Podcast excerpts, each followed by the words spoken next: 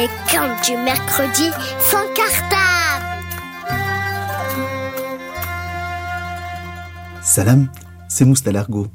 Pour ce mercredi sans cartable, laisse-moi te raconter l'histoire incroyable du peintre magicien. On raconte qu'il y a bien longtemps, en Chine, vivait un roi. Et ce roi, il avait un peintre. Oh, ce peintre faisait des tableaux merveilleux, mais ils étaient tellement beaux qu'on aurait dit que les tableaux étaient pratiquement vivants. Le roi un jour vint à mourir et c'est son fils qui accéda au trône. La première chose que va faire le nouveau roi, c'est de convoquer le peintre. Devant tous ses ministres, il va dire Toi, le peintre, tu te dis être l'ami de mon père. Eh bien, pour moi, sache que tu n'es qu'un simple menteur. Oh, le peintre Oh, écarquillé les yeux.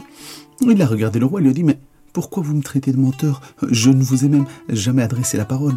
Oh, tu ne m'as pas adressé la parole avec ta langue, mais tu me l'as adressée avec tes tableaux.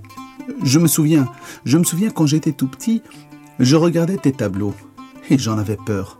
En fait, qu'est-ce que je voyais dans tes tableaux? Je voyais des montagnes énormes, qu'elles me faisaient vraiment peur. Quant aux océans, eh bien j'avais peur qu'ils m'engloutissent. Et voilà qu'aujourd'hui je suis le roi.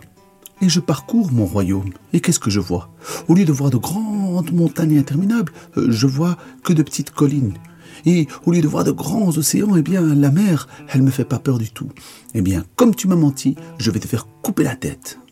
Oh, le peintre magicien, il n'était pas effrayé.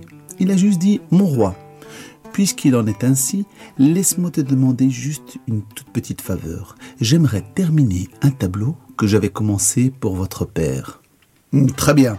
Garde, allez lui chercher son tableau, allez lui chercher ses pinceaux, sa palette de couleurs et qu'on en finisse. Au milieu de la salle des trônes, on a installé le chevalet, le tableau blanc avec une ligne bleue qui était déjà dessinée dessus. On a donné la palette de couleurs et les pinceaux au peintre. Il a commencé avec un bleu très profond à peindre les vagues de l'océan. Avec un bleu clair, il a peint le ciel. Avec le blanc, il a peint les nuages. Et devine avec le jaune ce qu'il a fait Oui, c'est bien ça, le soleil. Après, avec la peinture brune, il va dessiner la coque d'un grand bateau avec deux grandes voiles. Il va y installer de quoi manger, de quoi boire, et puis il va déposer la palette de couleurs au pied du tableau et il va déposer les pinceaux dans sa poche. Le roi le regarde et lui dit Ça y est, tu as fini Il dit Presque, Majesté. Encore un tout petit détail. Devant l'assemblée, les yeux écarquillés, le peintre s'est avancé jusqu'à la toile. Il a levé le pan de sa robe, il est rentré dans le tableau, il s'est installé dans le bateau, il a soufflé dans la grande voile, et le bateau est parti au loin. Alors le roi a crié Garde Rattrapez-le Rattrapez-le Les gardes, ils ont couru, ils ont regardé devant, derrière, mais il n'y avait rien. Il n'y avait qu'un tout petit point qui s'en allait au loin, au loin, au loin là-bas. Alors mon compte s'en est allé par là. Quant à moi, je suis revenu sur mes pas. Et comme on dit chez moi, Ma'assalama. Les contes du mercredi sans cartable.